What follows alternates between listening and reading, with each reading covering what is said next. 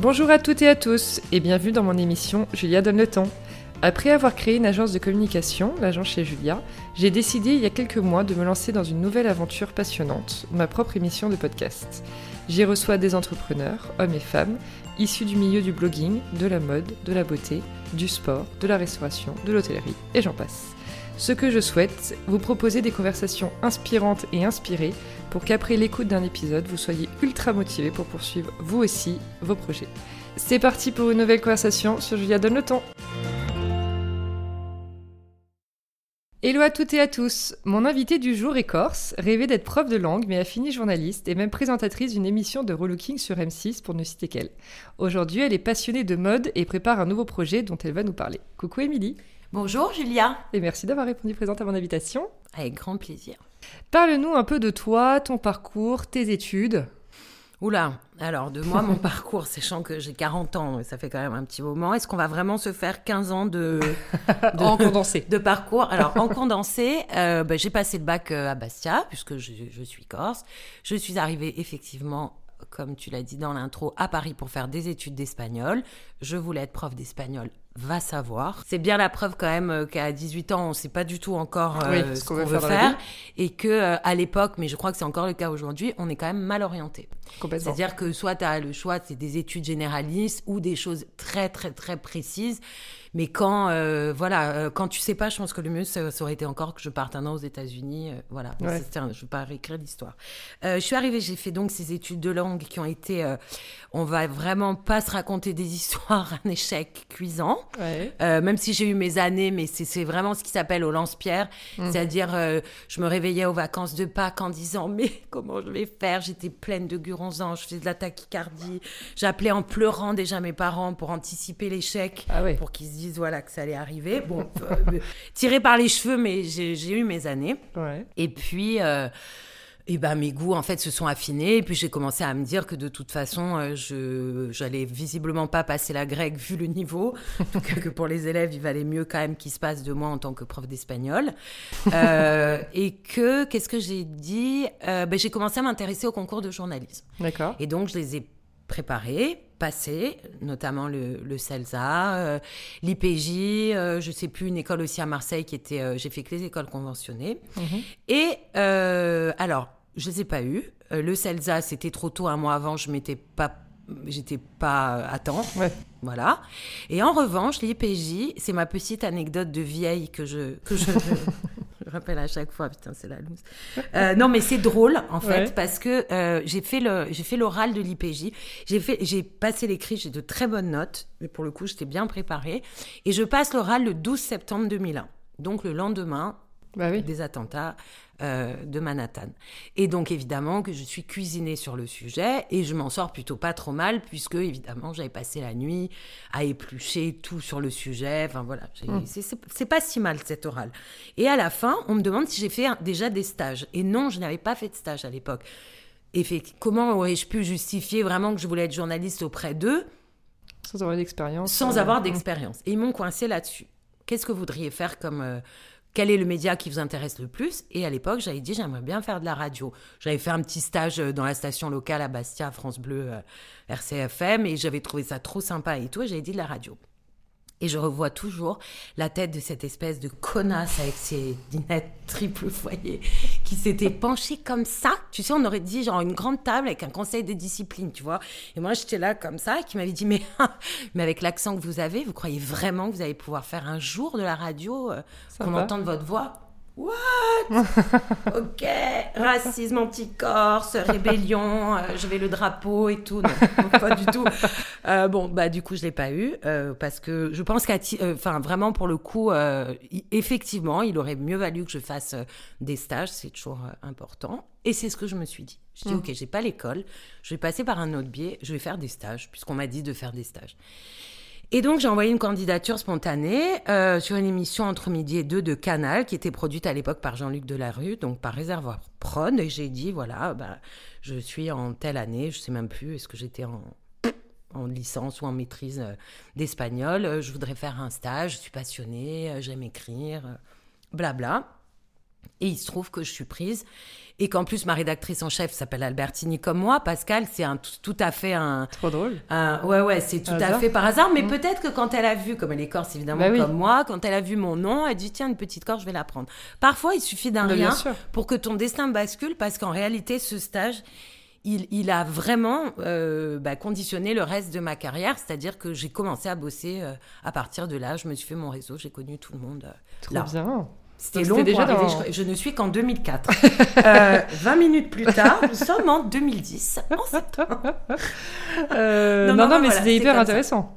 Trop bien. Donc j'ai Donc commencé ça, c'était stagiaire euh, voilà, en 2004. en 2004. C'était avant l'émission L'Atelier de la mode. Hein. Oui, c'était avant. Alors, je passe qu'avant, effectivement, j'avais fait un stage chez Mireille Dumas avec un de mes amis qui était corse aussi, qui m'avait aidé à, à rentrer chez Mireille et ça avait été hyper. euh, j'ai plein d'anecdotes très drôles parce que j'étais très jeune. Enfin voilà, mais j'en parle pas parce que c'est un stage que j'ai fait. J'en ai fait plein. J'ai Oui, fait oui. Midi Libre, euh, j'ai fait la radio, comme je t'ai dit. Mais celui vraiment, celui-là de Canal, euh, c'est celui qui, voilà, qui Qui a, a un peu fait- changé la donne, quoi. Ouais, ouais. Et là, c'était. Tu faisais quoi? En fait, j'étais stagiaire à la rédaction, donc je préparais euh, euh, les sujets pour les chroniqueurs qui avaient autour de la table. Et moi, j'étais, euh, bah, pour te dire, à l'époque, en 2003-2004, j'avais des hugs. Autant te dire que c'était genre, waouh, le dernier truc. euh, Genre, je me étais fait ramener de Los Angeles par un pote à moi, Stewart. Personne n'en avait. Genre, les gens me regardaient comme j'étais une extraterrestre, genre, avec trop tendance, Émilie, c'est ouf, elle a des hugs et tout. Voilà, Trop détail. drôle. Et en fait, euh, il y avait un, il y avait un chroniqueur qui bossait chez Nelly Rodi, qui est une des Mhm. plus grosses agences de, de, de tendance. Et en fait, moi, je préparais ses chroniques. Je me souviens, c'était l'époque des trucs printés, par exemple. D'accord. Et euh, bah, moi, j'appelais les bureaux de presse pour euh, bah, recevoir le dernier coussin printé. Pour te dire comme c'est comme ça remonte, parce que vraiment maintenant les trucs printés, bah, Oui. on connaît tous. Ouais. Et moi, c'était vraiment la dernière le- le tendance. truc, ouais. Le mec l'avait pro- présenté, genre regardez, euh, aujourd'hui on peut se faire printer, des trucs à, no- à notre effigie et tout. Donc c'était ce genre, j'ai travaillé Ce pour lui. sujet. J'étais sur, je bossais surtout avec euh, Vincent Grégoire. Et voilà. Et donc euh, j'ai commencé à me familiariser avec les bureaux de presse. J'ai commencé, euh, effectivement, c'était un peu mon domaine de compétences entre guillemets, les tendances, la mode, les Ouais. petits trucs et tout. Et voilà. Et la suite. Et la suite, M6 te repère. mais pas du tout. Révisez vos fiches, rien à voir. C'est bien plus tard. C'est en 2010. Non. Ah oui, là, Non, on a sauté un fait, gros cap là. euh, C'est euh, c'est un, voilà, un dîner euh, où je rencontre euh, la femme de mon rédacteur en chef, donc de cette émission sur Canal entre midi et deux, euh, et avec qui on accroche et tout, et qui m'appelle au mois d'août en me disant écoute, euh, je vais m'occuper de la rédaction en chef d'un nouveau magazine de mode qui va passer sur France 5 et qui va s'appeler l'Atelier de la mode, présenté par Virginie Mouza, qui est une euh, grande rédactrice, notamment elle est au Vanity Fair maintenant. On cherche une chroniqueuse pour faire ce que une petite chronique un peu sympa, genre les looks de l'invité à moins de 100 euros, comment tout ce petit créneau un peu. La mode facile, la mode cool et tout. Et je dis, mais alors moi, mais j'ai dit, mais j'ai jamais fait d'antenne de ma vie, mais vous m'avez vu, mais hors de question, mais comment je vais le faire? Et il se trouve que j'avais pas de boulot à la rentrée parce que cette émission de Canal s'était arrêtée, que moi j'avais euh, laissé tomber le DSS que je faisais parce que c'était un stage qui était très long, donc euh, j'avais même Bah pas oui, passé oui. mes examens, il me fallait du boulot. Et j'ai dit, bon, bah de toute façon c'est du boulot, je, je me présente. Et je me souviens, c'est d'ailleurs le seul casting que j'ai fait dans ma vie. Euh, je me souviens très bien, c'était donc peut-être en fin août ou début septembre 2004.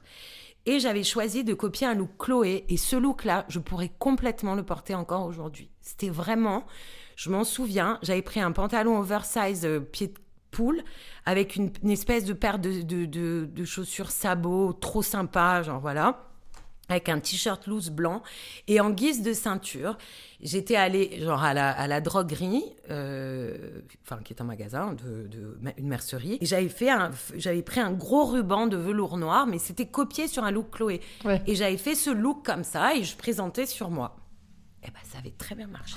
J'étais prise. Je m'en souviens. Et, euh, et j'ai commencé donc à faire cette émission de mode. Et, et alors, juste aparté, euh, au même moment, en fait, j'ai eu la même demande de la part d'un ami à moi de cette ancienne rédaction qui me dit on veut une chroniqueuse tendance sur M6, une émission du matin qui s'appelle C'est pas trop tôt. Beaucoup trop tôt. En vrai, c'était, très tôt. C'est beaucoup trop tôt. C'était quoi, genre fallu- 6 heures? Ah ben c'était 6 heures. 6 voilà, heures, 9 heures, exactement. ouais. Il fallait se faire maquiller à 6 heures, donc autant te dire que j'étais donc j'avais 24 ans, je faisais que sortir, j'arrivais, j'étais mais déglingué. Et puis bon, voilà, c'était pas. euh, on m'a jeté dehors à la sortie d'un plateau. Je me revois toujours. Trois semaines après, j'ai ouvert la porte. Il y avait euh, Florence, donc qui s'occupait de la production du truc. J'ai dit ça va, ça a été? Elle me dit non, pas du tout. euh, genre limite, tu prends tes affaires et tu t'en vas. Je Ah c'est- c'est- c'est- rapide. Ok, d'accord. Euh, mais c'est pas grave, de toute façon, voilà, ça me Bah prenait oui. trop de temps, j'étais concentrée sur l'autre truc.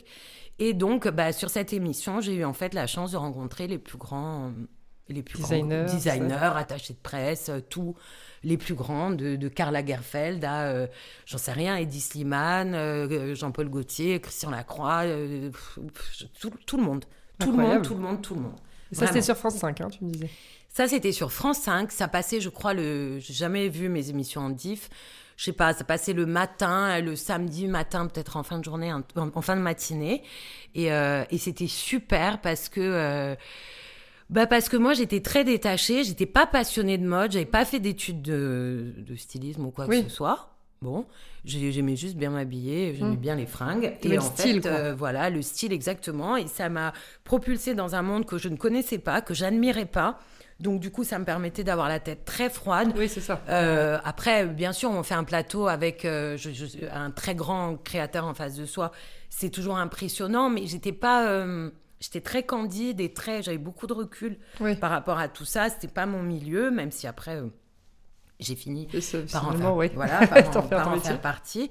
Et, euh, et du coup, en faisant cette émission, j'ai eu conscience que euh, l'antenne, c'était quelque chose, et que, euh, mais que ça n'allait pas durer. J'imaginais que ça n'allait pas durer. Finalement, ça a duré très longtemps, mais dans ma tête, c'était euh, une chronique, un hiver, une saison, et puis voilà. Et j'ai appris, j'ai- tenu à apprendre le métier de journaliste en faisant cette émission. Donc j'ai présent... il y avait des sujets dans cette émission, il y avait un Mhm. plateau et des sujets. Et euh, j'ai euh, ben, j'ai demandé à faire des sujets, j'ai demandé à prendre le montage, euh, à partir en tournage. et voilà, et ça c'est vraiment la partie de, de ce métier de télé que Oui. je préfère de toute façon. Plus JRI, quoi. Carrément. Ouais. Voilà. J'ai ri, après tu es chef d'édition en montage et tu es le réalisateur de ton propre sujet. Sujet. Et ça, pour la première fois, j'ai vraiment été mais tellement. C'est peut-être la seule fierté que j'ai eue quand je réfléchis à ce parcours télé. C'est vraiment de voir mes, mes, mes, mes sujets Mm. diffusés. C'est tellement génial. C'est ma musique, c'est mon intro. Parfois Ah ouais, même, ouais. j'ai cadré. C'était mes images, c'est mon texte. C'est- un petit objet Mm. qui est à soi, qui n'est pas grand chose. Au final, ça change pas. Enfin, je faisais des Non, sujets mais bon, à, c'est- à la con, des trucs de mode, mais voilà. C'est quand même très cool. Ouais. J'imagine. Et passer de derrière à devant la caméra? De derrière à de. euh, Enfin, dans les coulisses, à être sur un plateau, à présenter un sujet, c'était un gros truc pour toi? Ah mais pas du tout, c'était le même boulot. En fait, Ah ouais? euh, j'allais à la rédac, je bossais soit sur ma chronique, soit sur mes sujets, ou les deux en même temps. Après, euh, j'ai jamais vraiment réalisé que je passais à la télé. Je crois que même encore maintenant, ça me surprend toujours. Je pense à hier d'ailleurs. Je vais vous raconter une anecdote qui est très très sympa. C'est mon quotidien. Hier, quelqu'un me voit sortir du Franprix et me dit... Oh là là, je vous adore. Il dit pas mon prénom, j'aurais dû me douter. Je vous adore tellement. Et ça, vraiment, ça arrive très souvent. Arrête de rire. Je suis avec Carmel qui bosse avec moi qui rigole. Ça m'arrive vraiment souvent des années après qu'on me reconnaisse. Les gens sont hyper gentils. Genre, j'ai que des retours positifs.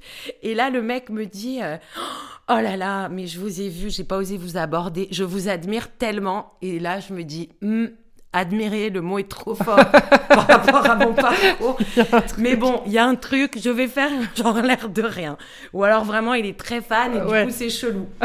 Il prend son téléphone, le temps de faire le selfie et tout. Il dit, il dit hier encore, j'ai écouté votre, j'ai regardé votre clip sur YouTube. Tu sais quoi? Je lui ai rien dit. Qu'est-ce que tu veux que je dise? Bah Une fois que la photo est faite, je vais pas lui dire, Bah oui. j'ai pas fait de clip. Ou alors peut-être que le mec. Après, dans ma tête, je me dis, ah, il a peut-être vu un- une vieille émission à moi, il appelle ça un clip. Bref. Attends, c'est pas fini. Mais sa photo. Pardon. C'est peut-être pas aussi part en drôle quand on l'entend. Ça part en forêt générale. C'est peut-être pas génial. en courant de quoi Donc, on, il fait le selfie, je rentre chez moi, je fais marrer mon mec en me disant, ben voilà, encore une belle, encore une belle anecdote à raconter. Et je reçois dans la nuit un message sur Instagram. Pardon, je vais me calmer, voilà. Ouais, non, t'inquiète. Et le mec m'envoie le selfie en me disant, pardon, je vous ai pris pour Louane, Mais non mais je vous aime quand même beaucoup, Émilie. non, mais c'est un super compliment en vrai, Non, mais, euh, mais non, mais je rigole. Mais bien sûr, je l'adore. Ah bah. Elle est hyper mignonne. Elle a 20 ans de moins que moi. Mais c'est pour te dire là, enfin, C'est hyper c'est pour te dire que faire de l'antenne parfois, Oui, tu oui. vois, c'est t'as vraiment des, des anecdotes qui te refait vraiment redescendre sur terre. Ouais, tu ouais, vois. ouais. Bon, enfin bon, voilà, c'est le petit détail. Je sais plus où j'en étais. Ah, c'était hyper drôle. Euh, Ça euh. Louane et compagnie. Bon, enfin bref, voilà, non, ça me pose aucun problème de faire de l'antenne, du in ou du Oui. off. Ouais, Euh, ça pas pu- stressée euh, non, plus que ça, quoi. Ça a pu m'en poser par la suite après sur, euh, sur M6 de- d'être à l'antenne, mais, euh, mais euh, voilà. Ouais. C'est Et pas- alors- À ce moment-là, non, ça ne me pose pas de problème. Et donc, quand tu démarres chez M6, c'est là où tu prends un peu le biais du Je relooking. ne démarche pas M6. Tu démarres. Ah, pardon. Eux me démarchent. Attention, Ouais, dans leur... Non, non, non, j'ai... c'est Euh, eux qui te oui. repèrent et c'est Oui, eux qui te exactement. Parce qu'en fait, justement, dans cette émission L'Atelier de la mode, au début, c'était des petits sujets. Et puis après, je faisais des petits sujets de 3 minutes où je relookais une nana. Alors Ouais. évidemment, ça me prenait la journée. Mais je me souviens très bien, il y avait euh, l'intro 15 secondes, les cheveux 20 secondes, euh, le, le make-up et le look. Et ça tenait en 3 minutes. Et franchement, c'était hyper efficace, très sympa. Et effectivement, entre autres, j'ai été repérée par, euh, par M6, mais aussi par d'autres émissions de mode qui m'ont donné euh, l'occasion de faire des sujets en backstage euh, sur Paris Première et tout. euh, euh, mais voilà, là, je faisais pas d'antenne, mais c'est pour Oui. vous expliquer que j'ai continué mon boulot de, journaliste. journaliste. Et du coup, oui, effectivement, en- à la rentrée 2007, on me, ben, je prends les commandes d'une émission qui s'appelle Change de look à l'époque, qui était censée être la petite sœur de Nouveau Look pour une nouvelle vie, qui Ouais. existait déjà avec Christina. Et euh, ça passait le samedi. C'était euh, peut-être à la place de de l'émission de de trucs des, des hit machines ou un truc comme je sais Ok. plus il y avait des clips le samedi sur M6 donc ça veut dire qu'en fait pourquoi je dis ça? Parce qu'il y avait un, un- un public très jeune devant la télé Mhm. à ce moment-là. Et donc moi c'était vraiment une émission ludique euh, c'était du relooking mais c'était fun c'était moins pesant que tout ce process de nouveau look pour une nouvelle vie. C'était 26 minutes un peu sympa avec euh, une fille un peu jeune voilà qui débarque et qui fait des looks et ça ça a cartonné ça a eu beaucoup de succès Eh ouais, c'est ce que j'ai vu. ouais Et ensuite, si normalement ma chronologie est bonne, t'as écrit un livre Euh, oui, bien après, en 2012. en 2012. Ouais, ouais. Entre change de look et l'écriture du bouquin, il y a une nouveau look pour une nouvelle vie. Ouais. Donc ça, c'est vraiment, bah, je pense, que c'est vraiment, enfin non, je sais pas, je sais pas si c'est plus change de look ou nouveau look qui m'a fait connaître euh, du grand public. Mais là, j'ai vécu vraiment entre 2007 et 2012 où j'ai arrêté, ce qui est long sur une carrière euh, télé, Oui. même si c'était sur des émissions différentes. Euh, j'ai vraiment vécu la notoriété, vraiment. Ouais. C'était vraiment. D'ailleurs, je le voyais quand je sortais dans la rue. euh, euh, en fonction du nombre de fois que je me faisais arrêter ou pas, je me disais ah hier il y a dû avoir une diff, je pense. Oui. C'était avant les réseaux sociaux, vraiment. hein, Ah c'est bien autre sûr, époque. hein. Bien sûr. C'était, il y avait que les forums et d'ailleurs j'aurais aimé détester le faire aujourd'hui. Je me dis mais oh. Ce que ce que je ce que je me serais pris dans la gueule à l'époque. Déjà sur les forums, ils se lâchaient bien parce que tant qu'à faire, on, enfin, on va parler, Ouais, ouais. on connaît l'histoire, mais quand on fait des commentaires, c'est rarement positif. Et, euh, et voilà, et j'ai fait Nouveau Look pour une nouvelle vie. J'étais très très très exposée. J'étais pas euh, j'étais pas spécialement à l'aise avec euh, l'idée d'être si exposée, ni d'être reconnue, euh, ni d'être. Après, c'était pas les Beatles, hein, on va pas. euh, voilà, on se calme.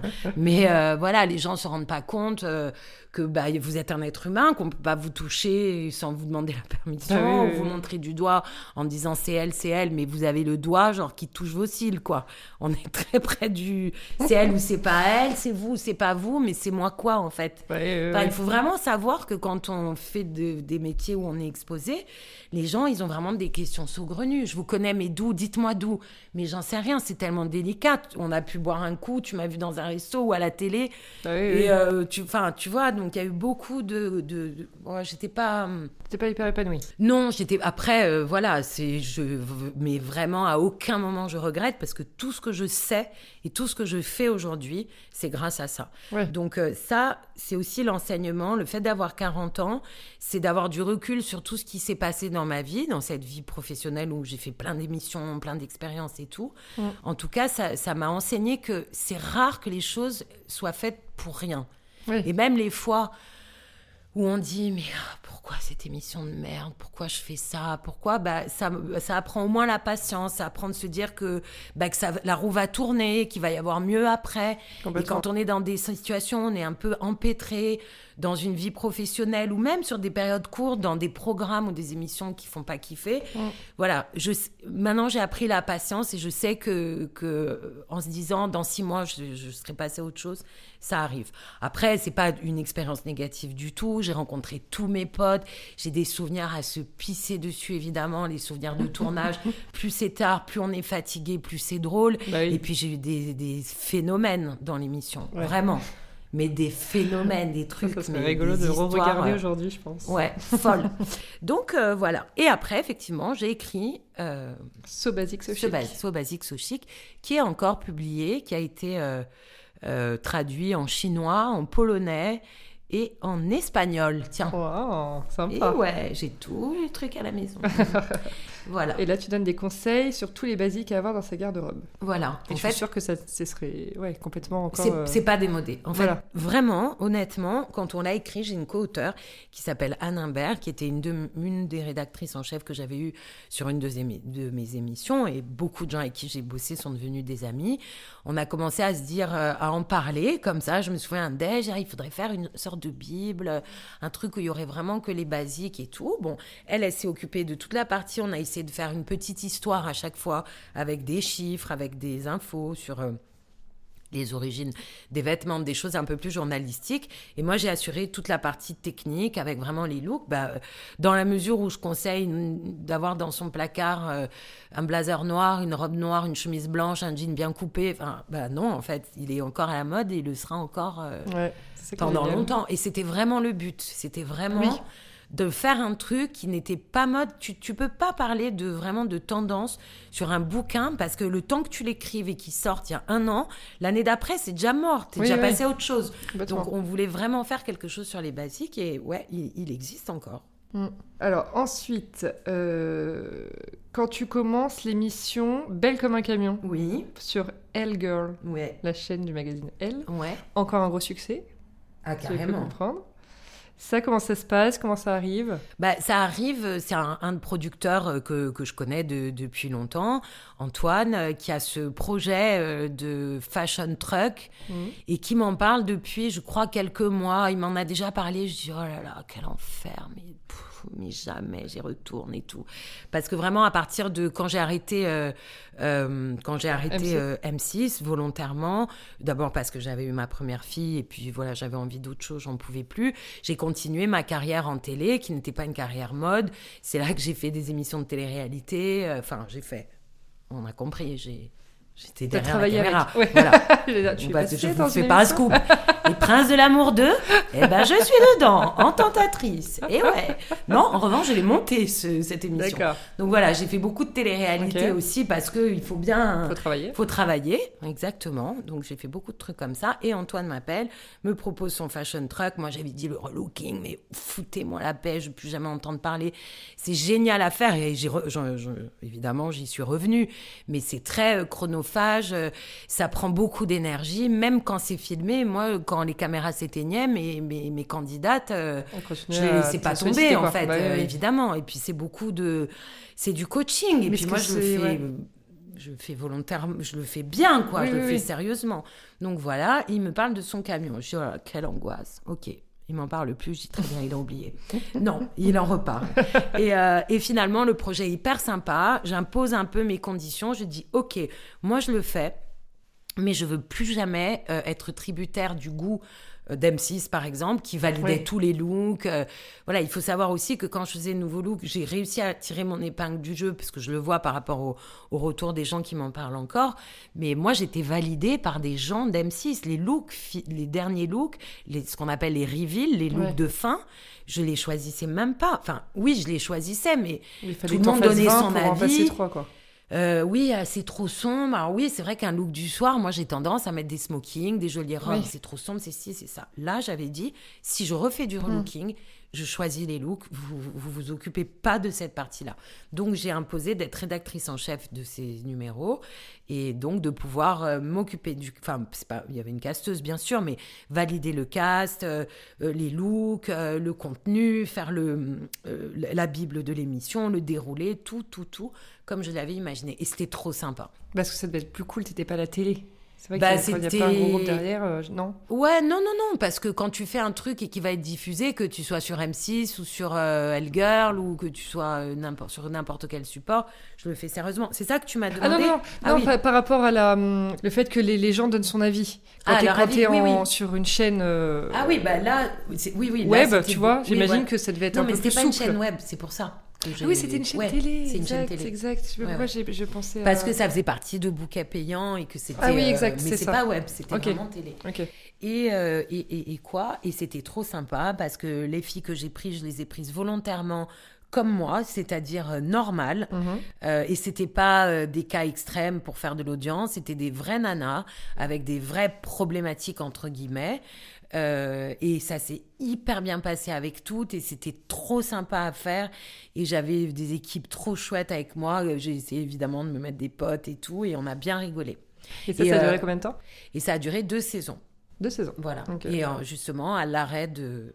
Quand, quand, quand ils n'ont pas re-signé, parce que tout simplement la chaîne a cessé de, de diffuser ouais. et d'exister, c'est là que je me suis dit ok, c'était de la swan. Maintenant, je fais un truc euh, avec tout ce que je sais faire toute seule. Ouais, Comme là. une grande. Ok. Et là donc, il se passe Et là, il se passe que je tombe enceinte. euh, voilà. Donc, de ta euh, deuxième fille. de ma deuxième fille et que euh, et que je suis très malade pendant cette grossesse, très très très très malade euh, et que je peux pas travailler parce que je suis vraiment très malade. Et, euh, et je me dis, c'est pas possible en fait. Je, il faut, il faut- D'abord, il faut que je travaille, il faut que je gagne ma vie, et puis euh, qu'est-ce que ça va être la suite? Et, euh, et je pense que quand on est vraiment dos au mur, qu'on a je pense que cette décision que j'ai prise de, de monter ce studio, donc que j'ai appelé Studio Emilie Albertini, c'est des choses que mes amis m'avaient suggérées depuis des années. Ouais. Pourquoi tu fais pas ça? T'es bonne à faire ça, tu es connue pour faire ça, fais-le. Mais je n'avais pas rompu avec la télé. J'étais encore, je faisais partie du milieu de la télé, j'étais dans ma tête, Oui. je travaillais à la télé. Et il a fallu que je me dise, ok, après, les, les- après la diffusion, l'arrêt de Belle comme un camion, ils n'ont pas voulu re-signer alors que c'est une émission qui est chouette et tout. Mais en fait, j'ai compris que la chaîne avait cessé de diffuser. Donc, Oui. c'était même pas qu'ils ne voulaient pas, c'est que il y avait plus de. Voilà. Je me suis dit, c'est trop dommage, j'en ai marre de ce gâchis, j'arrête la télé. Je l'ai dit plusieurs fois dans ma vie, j'y suis revenue. Mais en tout cas, là, je me suis dit, je me concentre à ce que je sais faire de mieux, c'est-à-dire conseiller, euh, looker les gens, les aider, et puis plein d'autres choses en direction artistique. euh, parce que parallèlement, je me suis toujours euh, amusée à faire des photos, à faire des trucs. Et j'ai monté ce truc-là euh, en août. Enfin, monter, c'est très facile. Hein. J'ai fait un statut d'auto-entrepreneur et j'ai trouvé mon nom. Et j'ai ouvert un compte Instagram. Et du coup, effectivement, il y a- je me suis aperçue qu'il y avait euh, une vraie attente Mm. et une vraie demande parce que, euh, parce que je pense que je propose des choses à la cool, en fait. Oui. Un peu accessible à tous, mais Oui. sans. Si t'as pas assez de fibres ou si t'as pas le temps, parce que parfois c'est un manque de temps Bien aussi. sûr. Parce que c'est pas une histoire de moyens, Non, c'est pas une euh, histoire de moyens. de s'habiller comme on a envie de s'habiller en tout cas. Mais ouais, effectivement, il y a des gens, je pense, ils ont pas ce truc à la base et Bah ils ont besoin juste de quelqu'un qui leur donne un petit. euh, Bah, c'est- petit moi, je sais pas cuisiner, par exemple. Je suis Ouais. nulle. Tu me mets au monoprix avec euh, un chèque cadeau de 1500 euros.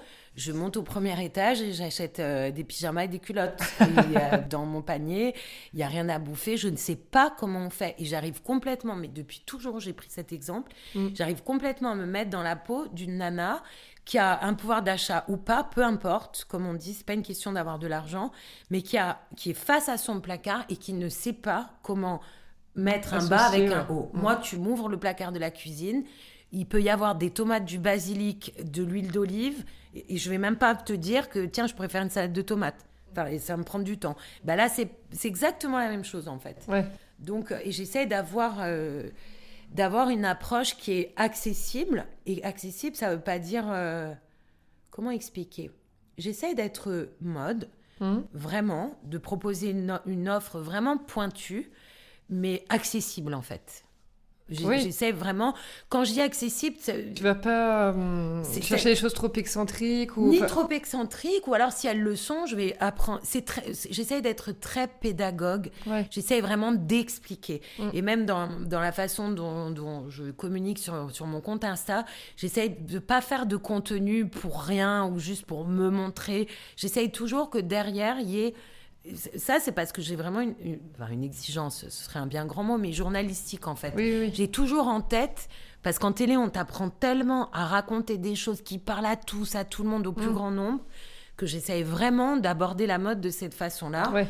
et de pouvoir euh, aussi bien intéresser des gamines de 15 ans qui m'écrivent trop sympa, trop mignonnes, avec plein de fautes, lol, elles sont trop belles, ces pompes.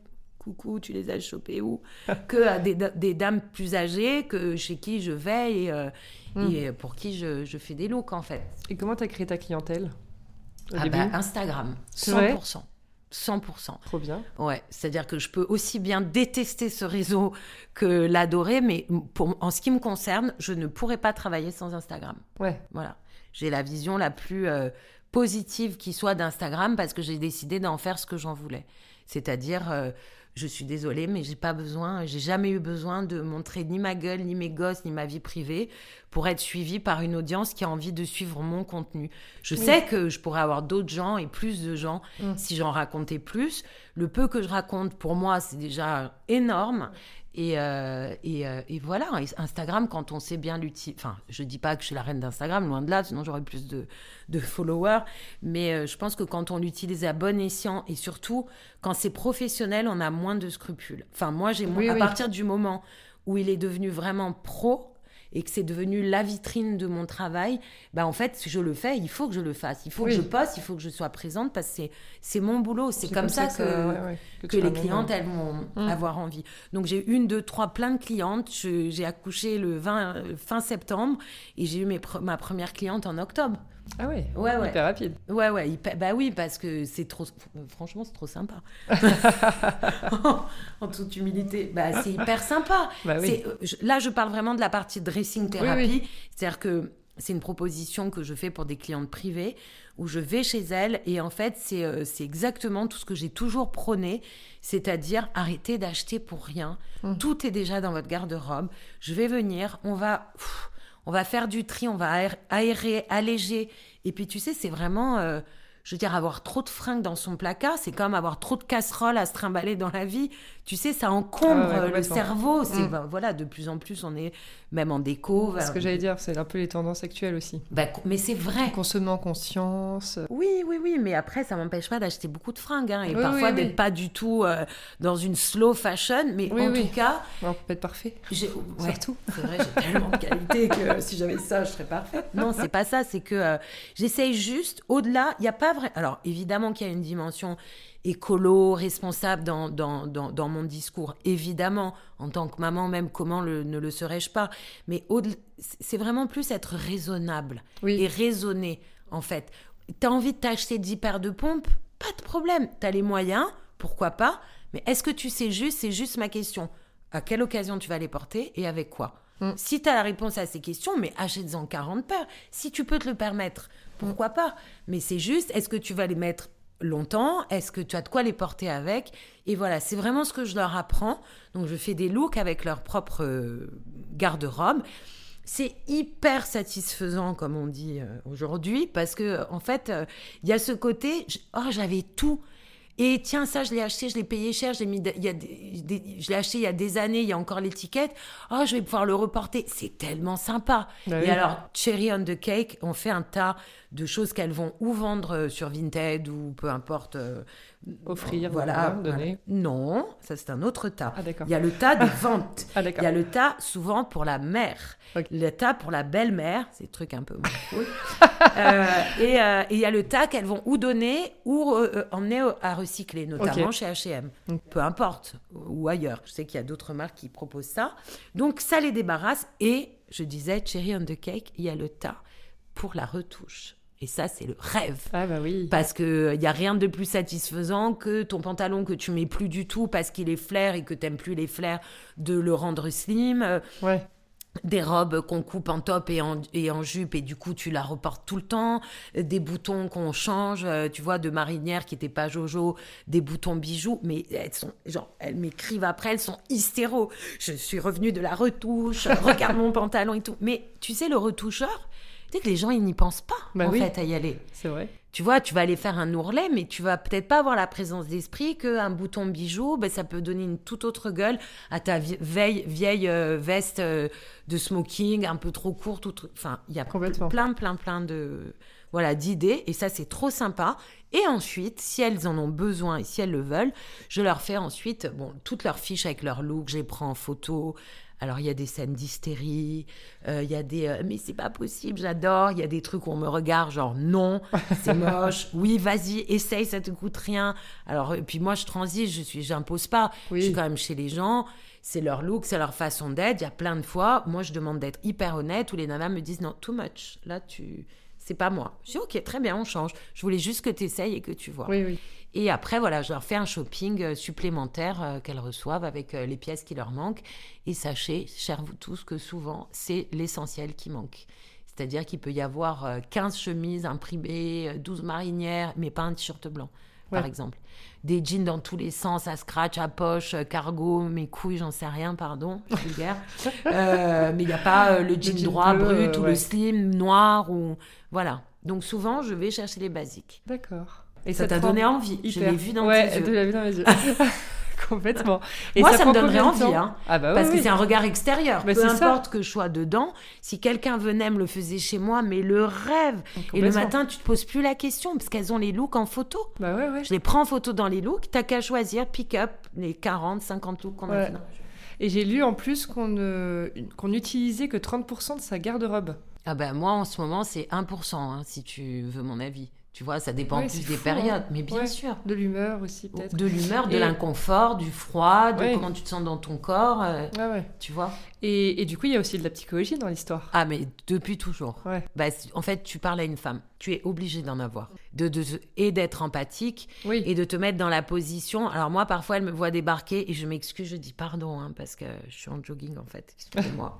je ne suis pas une gravure de mode. Déjà, je suis grande, je mets pas de talons. Oui. Parce que je peux pas arriver, prendre deux têtes à ma cliente parce que c'est, je j'ai pas envie. On a je suis à son service, je suis Mm, effacée. Parfois, je me regarde dans la glace, je suis en train de les arranger, je me dis putain, quand même. Genre, tu vois, l'été, quand je fais les trucs l'été, qu'on est en canicule, qu'il fait hyper chaud, j'ai un vieux t-shirt avec un vieux jean, je suis pieds nus chez elle. Les maris passent, ils voient ma tronche et ma dégaine, ils se disent putain, j'ai encore raqué, je sais pas combien pour ça. c'est moi. Euh, mais euh, en fait, c'est presque, c'est pas volontaire parce que je suis très décontractée dans mon look euh, au quotidien, mais c'est juste que je, je, je parle de ça parce que ça fait partie de la psychologie. Oui, oui. Je me mets au service de ma cliente. Mm. C'est pas moi qui arrive, euh, poussez-vous, euh, c'est moi qui décide. Je discute avec elles. Je suis dans leur chambre ou dans leur dressing. Je suis dans leur intimité. Mm. Je les vois en culotte et en soutien-gorge, avec des grossesses, avec euh, des complexes, avec plein de trucs. Et, euh, et évidemment que, enfin, moi, je. De toute façon, j'aime les femmes, je, Mm. je me- je me sens Enfin, je me sens proche d'elles, j'ai envie de, de les protéger, j'ai envie de leur dire mais non, t'es super, tu vas voir et tout. Et bien sûr qu'il y a une grosse, grosse part de psychologie. Et puis c'est pas. Même quand je faisais les émissions d'M6 avec des gens qui n'étaient pas là pour ça, parce qu'il y avait beaucoup de candidats euh, qui avaient postulé pour Déco et à qui on avait dit il n'y a pas de place, vous voulez pas faire du relooking? Sympa pour moi. Je savais pas. Ah bah tiens, je te le dis. Ça se passe voilà. comme ça, petit scoop. Ah bah oui, les castings en fait. euh, Ah ouais. Bah oui. Et donc des gens qui arrivent avec aucune envie, Bah ouais. euh, a priori, d'être lookés. Mais je peux te dire que, crois-moi, qu'en 24 heures, ils sont pris au jeu et, Bah euh, oui. et final- c'est obligé. Changer d'image. Alors là, je fais pas... euh, quand je me déplace comme ça pour les dressing thérapies, je fais pas make-up et coiffure, même si je peux conseiller. Donc c'est surtout le, le vrai, euh, la vraie bascule oui. les gens, c'est quand ils se voient pimper, coiffés, maquillés. Là, ça fait un, Un vrai choc, quoi. Ouais, un vrai choc. Les gens, ils pleurent. À chaque fois, ils sont en larmes. Ils remercient le, le, le maquilleur. Et moi, j'étais à côté. Bon, bah, ok. C'était pour lui, finalement. Mais parce que c'est vrai, en fait, le make-up, ça te fait Oui. euh, les yeux verts fluo quand ils sont kakis, euh, la bouche énorme quand elle est... Enfin, Ouais. tu vois, il y a vraiment un, un, un vrai changement. Mais oui, une part de psychologie, évidemment. Mm. Évidemment. Et parle-nous un peu de ce projet, alors, le masterclass. Ah ouais, ça, c'est ça c'est Émilie qui part en tournée. dans toute la France et l'Europe. J'ai même eu des demandes au Canada, j'ai eu des demandes à Londres, j'ai eu des demandes à Los Angeles et à Varsovie. Ah, et oui, prochaine date. Euh, voilà. Euh, alors, les masterclass, ça m'est venu de quoi? Eh bien, tout simplement parce que j'ai beaucoup d'idées à la seconde et que, euh, et que j'avais envie de proposer des journées sympas. Mmh peut-être à des clientes qui n'ont pas les moyens de se payer la prestation seule. Et puis surtout, moi, je peux pas, euh, je peux pas trop me déplacer loin de Paris parce que sinon, ça me coûte trop d'argent et ça coûte trop d'argent à mes, à mes clientes. Donc là, c'est l'occasion en fait euh, de payer pour une journée, d'être à plusieurs, mais euh, Enfin, moi, ça m'excite trop. J'ai trop envie de le faire. J'ai trop envie d'y participer. Je sais pas comment je vais me dédoubler le don d'ubiquité parce que euh, j'essaye de faire en fait une journée où on va apprendre. À la fin, je veux qu'elles sortent, qu'elles aient passé un bon moment, qu'elles aient appris à s'habiller. Euh, j'aimerais qu'elles viennent avec des pièces de leur garde-robe qu'elles n'arrivent pas à porter. Moi, j'ai des partenaires. On est en train de trouver plein de partenaires pour nous prêter des fringues, des chaussures, plein de choses, avoir des intervenants. Une vraie masterclass sur comment en finir avec l'énorme point d'interrogation devant son placard le matin. C'est-à-dire qu'en fait, tout ce que je donne à mes clientes privées ou ce que je peux fournir comme contenu sur Instagram, tout bien séquencé. Ça, tu vois, ben, je me rends compte en te parlant que ça doit me rester de mon vieux fantasme de prof d'espagnol. tu vois bien les, quels basiques à avoir. Tu vois, ah ben, de toute façon, alors ça, je fais vraiment un truc à part, parté. Euh, le plan, le fameux plan de la terminale, ne m'a jamais quitté. C'est-à-dire quand tout ce que j'écris, tout ce que je propose, tous les concepts que j'ai, c'est toujours ce plan de, de mes dissertes de philo, bien, bien comme ça. Mais ça permet de... Ça te rassure Non, déjà, moi, ça me rassure. Ça me permet de beaucoup parler, comme tu peux constater, j'ai un débit. Euh, et de pas partir en freestyle, d'essayer toujours de revenir à mon idée. Ça me cadre. Et puis surtout, j'ai pas envie que ce soit fouillis. Mmh. On est là pour bosser. Euh, le truc déjà qui donne pas envie, le truc autoritaire. Mais euh, tu vois, par exemple, ça pourrait être, euh, il va y avoir l'atelier, les basiques de la garde-robe à avoir. Mm. Qu'est-ce qu'on met dans sa garde-robe pour être sûr d'avoir au moins 20 looks sûrs? Ensuite, comment bien choisir son jean? Ça, c'est une question qui revient tout le temps. Mm. Quelle coupe, quelle forme, quelle couleur? On est en train de trouver des partenaires super avec nous. Ensuite, il peut y avoir bah, justement un truc un peu de relooking express, même si je déteste ce mot relooking, puisqu'il est très plouc, je trouve. Euh, les nanas viennent euh, avec une pièce et moi, je leur montre comment la porter. Tic-tac, tu vois. J'ai des accessoires, j'ai des trucs. Euh, voilà, et toute la journée comme ça, des choses, ça peut être euh, après n'importe quoi. Euh, qu'est-ce que je fais avec mon foulard? Tu vois, quel sac de luxe à acheter s'il n'y en avait qu'un seul, avec des exemples. avec? Alors moi, je fais beaucoup de DA aussi pour d'autres marques et tout, donc j'aime bien les montages, les collages, les photos, les inspi, les moodboards, les trucs comme ça.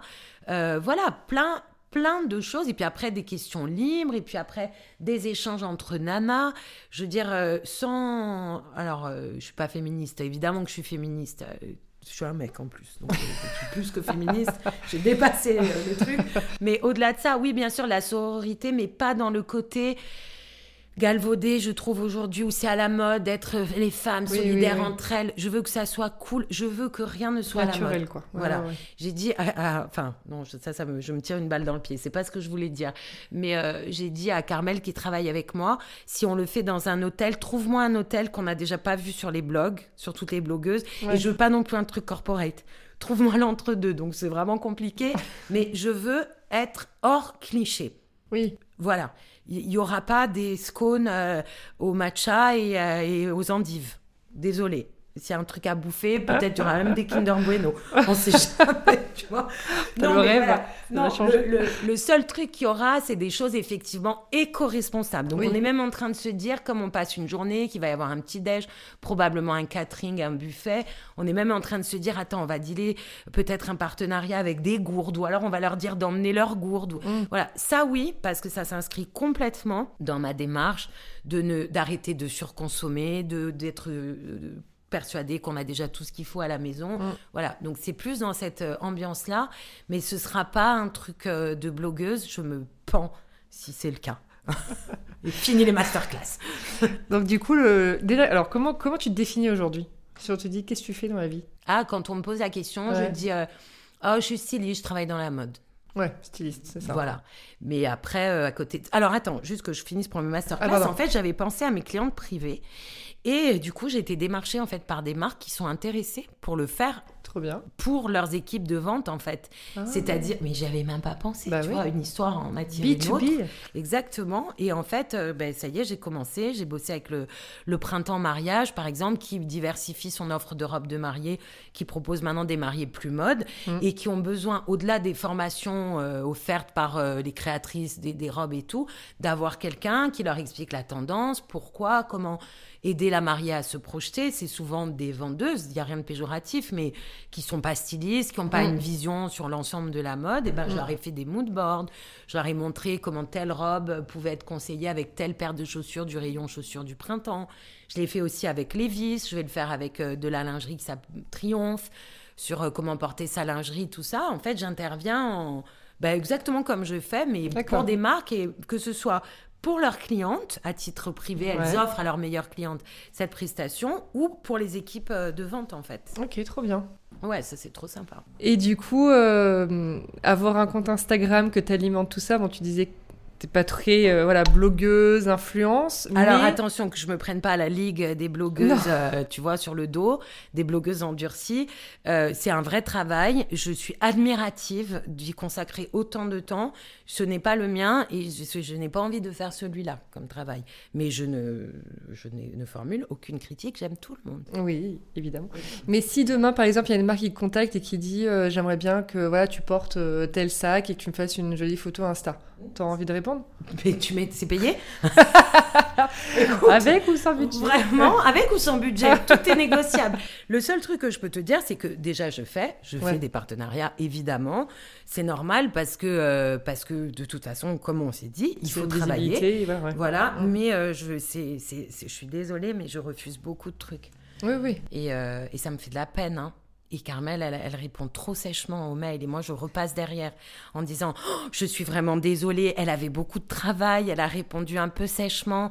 Mais on aime, j'aime beaucoup ce que vous faites et tout. Mais je- non, je peux pas tout faire.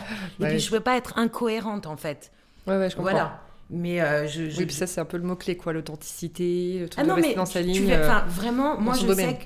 Voilà, je sais que euh, c'est euh, quand je fais des rendez-vous avec des marques et tout, je pense qu'il y a une mutation aussi dans ce business-là. Je pense que les marques ont envie d'avoir des gens plus authentiques, avec peut-être moins de followers, mais il n'y a pas un seul robot qui traîne sur mon compte, avec du vrai contenu. Alors oui, j'ai pas un million d'abonnés, loin de là, mais les gens qui sont là ont l'air d'a- a priori d'être Mm. là pour les bonnes raisons, c'est-à-dire vraiment pour mon, mon contenu.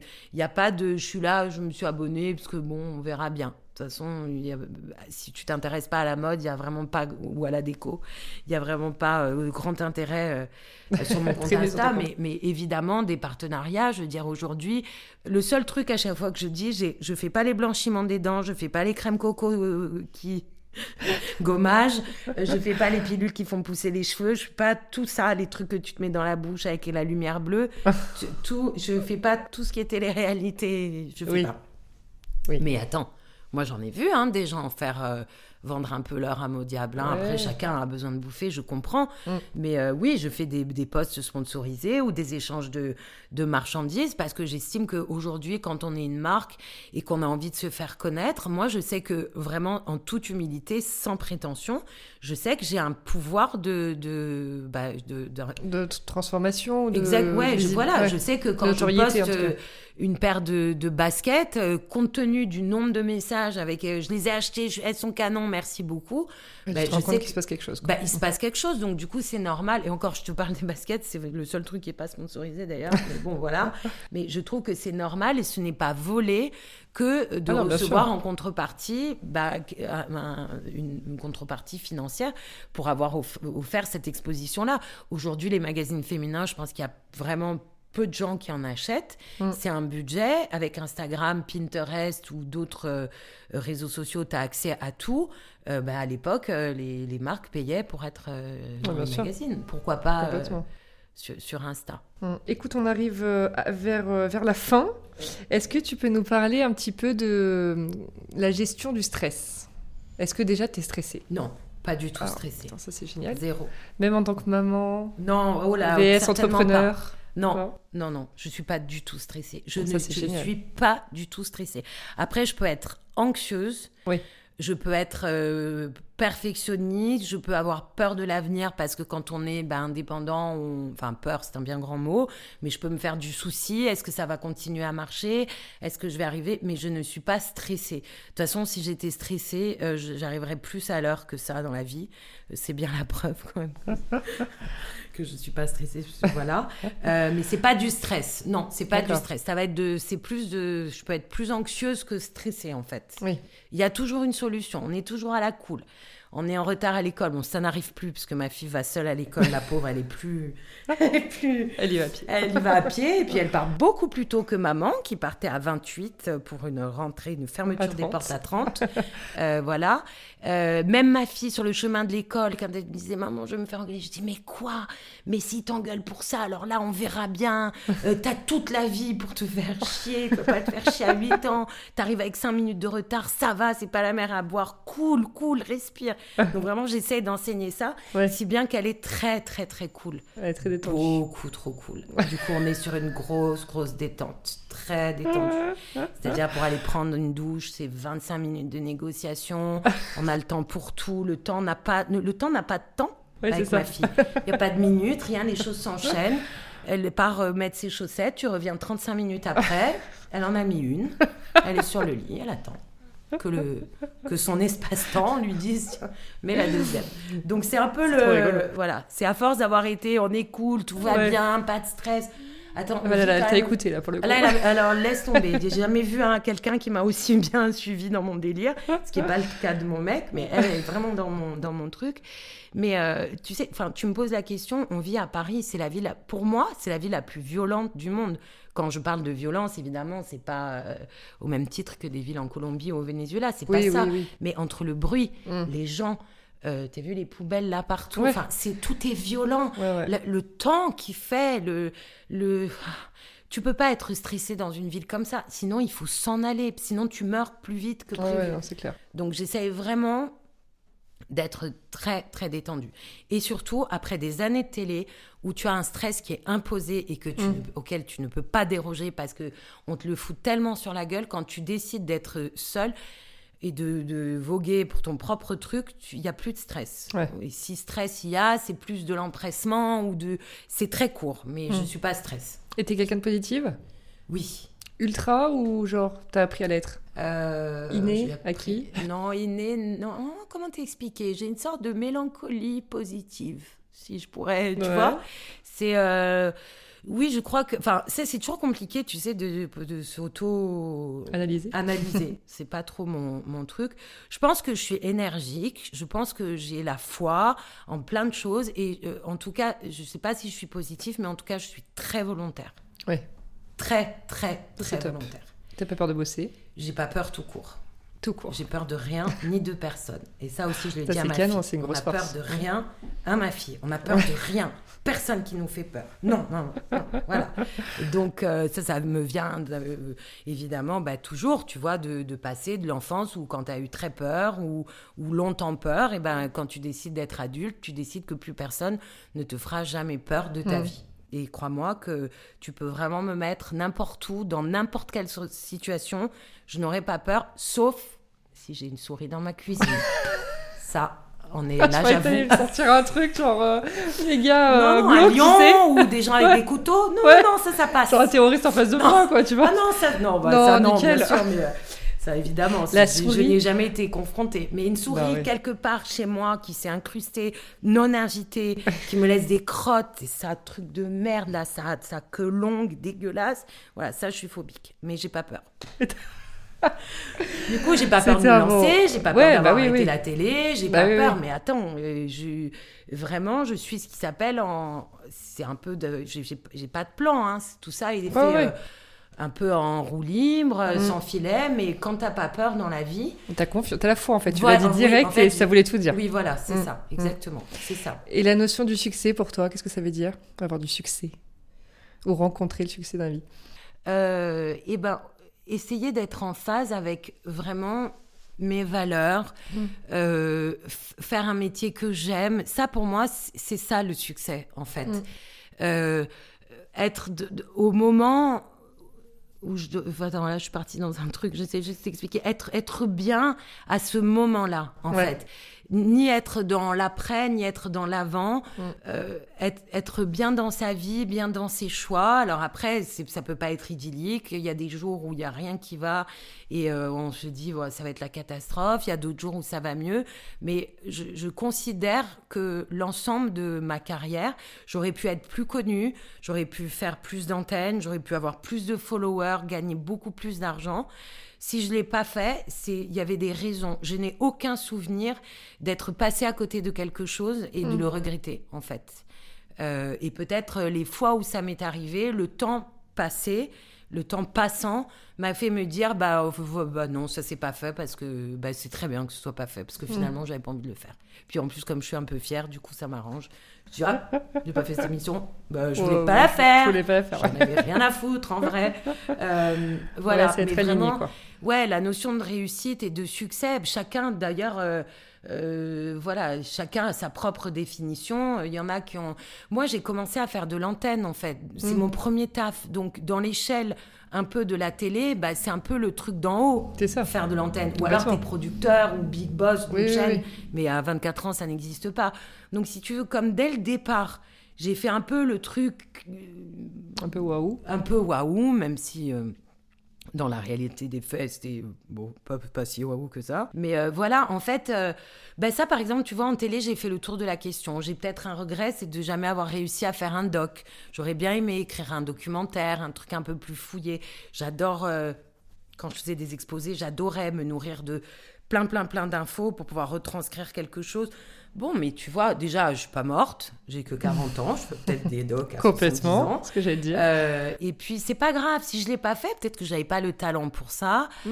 Euh, voilà, ou peut-être. Euh, là, tu vois, par exemple, donc en télé, j'estime que la boucle est bouclée. J'ai été aussi bien. j'ai fait de l'antenne, j'ai été JRI, j'ai été chef d'édition, j'ai été rédactrice en chef. J'ai, ça y est, j'ai quadrillé, j'ai pas de regrets, j'ai fait tout ce que j'ai à faire. Là, je, je considérais avoir réussi quand tout ce que j'ai mis en place, je me rends, le jour où je me rends compte que ça plaît mhm. et, que ça, je, et que je peux en vivre. En fait. Oui, c'est ça. Tout simplement. Voilà. Et en vivre plutôt bien, oui. plutôt très très bien. plutôt euh, partir en voyage régulièrement et euh, pouvoir m'offrir ce que je veux. Et voilà. Parce que en vrai, euh, on fait tout ça. Enfin, pardon, non, il y a des gens qui le font pour, la, je, pour, je sais pas. Moi, je fais quand même principalement, on fait beau, je fais beaucoup les choses pour l'argent. Hein. Oui, oui. C'est ça, ça peut être un tabou, mais hein oui, mais tu lances une boîte, évidemment que l'objectif c'est d'en vivre. Quoi. Mais enfin, ah, c'est pas moi qui le mets, hein, ça je te rassure. Ah ben moi, je, je te l'enlève tout de suite si tu veux. Pourquoi? Qui travaille bah pas pour de l'argent? Bah Pardon, je suis désolée. Mm. Dans des disciplines euh, médicales, euh, as su, tu vois, quand tu choisis de faire quelque chose qui paye bien, comme la chirurgie esthétique, euh, bah, tu t'avoues, tu aurais pu faire ça ou être rhino au fin fond de je sais pas où, bah des chirurgiens esthétiques dans le 16e. Bon, non, mais tu vois, je, mais je, je, ne compte, je, ne, je ne critique pas, bien au contraire. Moi, j'essaie de faire en sorte de pouvoir voyager le plus possible, d'offrir la meilleure vie à mes filles. Je parle pas de fringues, je parle pas, j'en ai rien à cirer de tout ça. Des voyages, euh, des, des, des, des, conditions de vie sympas, des appartements parisiens dans lesquels elles peuvent gambader. Enfin, j'essaie de faire en sorte de gagner de l'argent pour qu'on ait tous une vie sympa. Parce que je suis désolée, ça permet d'avoir une vie sympa. Ah, euh, c'est tout. Je suis pas en train de dire qu'il y a que ça. Évidemment que c'est pas l'argent qui conditionne tout. Si c'était le cas, encore une fois, j'aurais une autre carrière que ça, je serais beaucoup plus riche parce que je suis bien panier percé aussi. Mais euh, voilà, c'est moi, c'est on est là pour kiffer. Franchement, autour de, c'est très attention, ça, c'est ma, ma séquence très concon, mais euh, il y, a, y a beaucoup d'événements tragiques autour de nous. Il y a des gens qui partent trop tôt. Euh, il y, a des, y, a, y a de la violence, il y a un climat comme ça qui est horrible. Le temps que ça dure, putain, autant kiffer, quoi. essayez, essayez au moins de se donner les moyens de, de s'offrir une vie sympa. Bon, bah, j'essaye. Complètement d'accord avec toi. Bon, bah voilà, ça fait deux dans mon groupe. Hop là, on est déjà deux. Et du coup, bon, c'est comme un mantra, là, ce que tu viens de nous dire, mais est-ce que tu as une phrase que tu te dis, que tu te répètes les jours où ça va peut-être un peu moins bien, tout ça? Euh, Alors, j'en ai deux. J'en ai un qui est très sympa, qui est on est toujours le ringard de quelqu'un d'autre. Ouais. Et ça, ça, permet de te mettre complètement à l'aise avec tout le monde. Mm. Tu es toujours le ringard de quelqu'un d'autre. Caroline de Maigret est la ringarde d'Awatna Wintour, Mm. qui est peut-être la ringarde d'Emmanuel Alt. Je parle dans le truc de la mode. Ouais, ouais. Et ainsi de suite. En fait, personne n'a le, le, le, le- le truc ultime d'être, euh, voilà, d'avoir bon goût, d'être génial en tout et tout. Bon, Mm. ça déjà, dans mon métier, c'est toujours, c'est marrant, j'aime bien. Et après, il y a euh, le lion et le rat que j'ai appris en CP et dont je me souviens et dont le comment on dit le dicton, je sais plus sur les fables de La Fontaine euh, comment on appelle ça, qui est patience et longueur de temps font plus que force ni que rage. Ça veut dire ce que ça veut dire, c'est-à-dire que vas-y, calmos, sois patiente, ça va arriver. Et c'est vraiment ce que je me dis au quotidien. La patience, ces années, ces 40 années, putain, ça fait trois fois que je le dis, on dirait que je suis obsédée, euh, mais qui sont passées, euh, c'est vrai, la patience pour tout. Ouais. Tu auras le bac, tu partiras de Corse, tu vas partir à Paris, sois patiente. Quand ça commence en quatrième, ça fait de l'attente, quand Bah même, ouais, une certaine attente. Après, c'est pareil, c'est pareil pour tout, trouver le, le, le bon mec, se sortir d'une relation toxique, de la patience, tout arrive, c'est obligé. Personne n'est empêtré dans la même vie, dans, ou alors, euh, Pendant oui, oui, non, Ou alors, faut le vouloir, quoi. Voilà, ou en tout cas, faut pas se donner, donner les moyens. Ouais, ouais. Et même des fois où ça va pas du tout. Bien sûr qu'il y a eu des périodes dans ma vie où c'était vraiment, mais le, genre le noir total, parce que euh, tu vois pas la suite, t'es dans un truc et puis t'as pas, l'horizon est bouché et tout. Ouais, ouais. Patience, ça arrive. C'est vraiment, je pense qu'il faut vraiment arriver à un certain âge, avoir vécu des choses pas cool dans sa vie, Mm. comme tout le monde. J'ai pas vécu des choses spécialement pas cool, mais j'ai vécu des, comme tout le monde, des hauts et des bas. Euh, on est, voilà, de la patience, plus que force ni que rage. Mm. Vas-y, t'excite pas, ça ne sert à rien. Tu verras que la- avec de la patience, mais pour tout, pour acheter un appart, pour le louer, pour le revendre, pour Ouais, ouais, pour tout vrai. arrive en fait Mm, avec de la patience. Et c'est très dur à, à avoir. Ouais. Très très dur. Surtout quand tu as envie que tout aille vite, un peu comme Bah, moi. c'est ça. hein. Tiens, je te le dis, ça m'a stressé. Il faut que je respire un coup. Ouh, patience, tout va bien. Vas-y, je m'auto-persuade. Ça va, ça va, ça va. Donc euh, voilà, pareil, mes masterclass, c'est bientôt, je stresse, on me montre le truc. Je... dis, Oh Puis le jour où ça va arriver, je dis, oh, déjà, enfin, tu vois. Bah oui, Ou oui. alors quand ça va arriver, je dis, ah, ben déjà voilà, fini. c'est arrivé, je l'ai fait. Tu vois, de la patience, de la patience. Ouais. Pareil, les femmes enceintes, patience. Il va arriver ce bébé. Mm. Ça aussi, c'est l'école de la patience. Les grossesses. Neuf Ouais. mois, c'est pas rien. Ouais. Et puis il y a plein d'autres choses qui sont l'école de... Les gosses, c'est l'école de la patience. Bien sûr, tiens, j'ai oublié ça aussi. Patience, elle va se... arrêter de se réveiller à 6 heures. Patience, ça arrivera quand elle aura 5 Ou la ans. roue tourne. Moi, j'aime bien dire la roue tourne aussi. Oui, mais, mais la roue tourne, tu sais quoi J'ai toujours peur du deuxième tour de, de roue.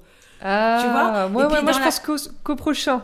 Ouais, mais la roue tourne, à mon sens, bien sûr, mais il y a, il y a la notion de revanche dans la roue tourne que je n'aime pas. Tu vois Ah tu, oui, je vois ce que tu veux dire. tu vois, la Ouais. roue tourne.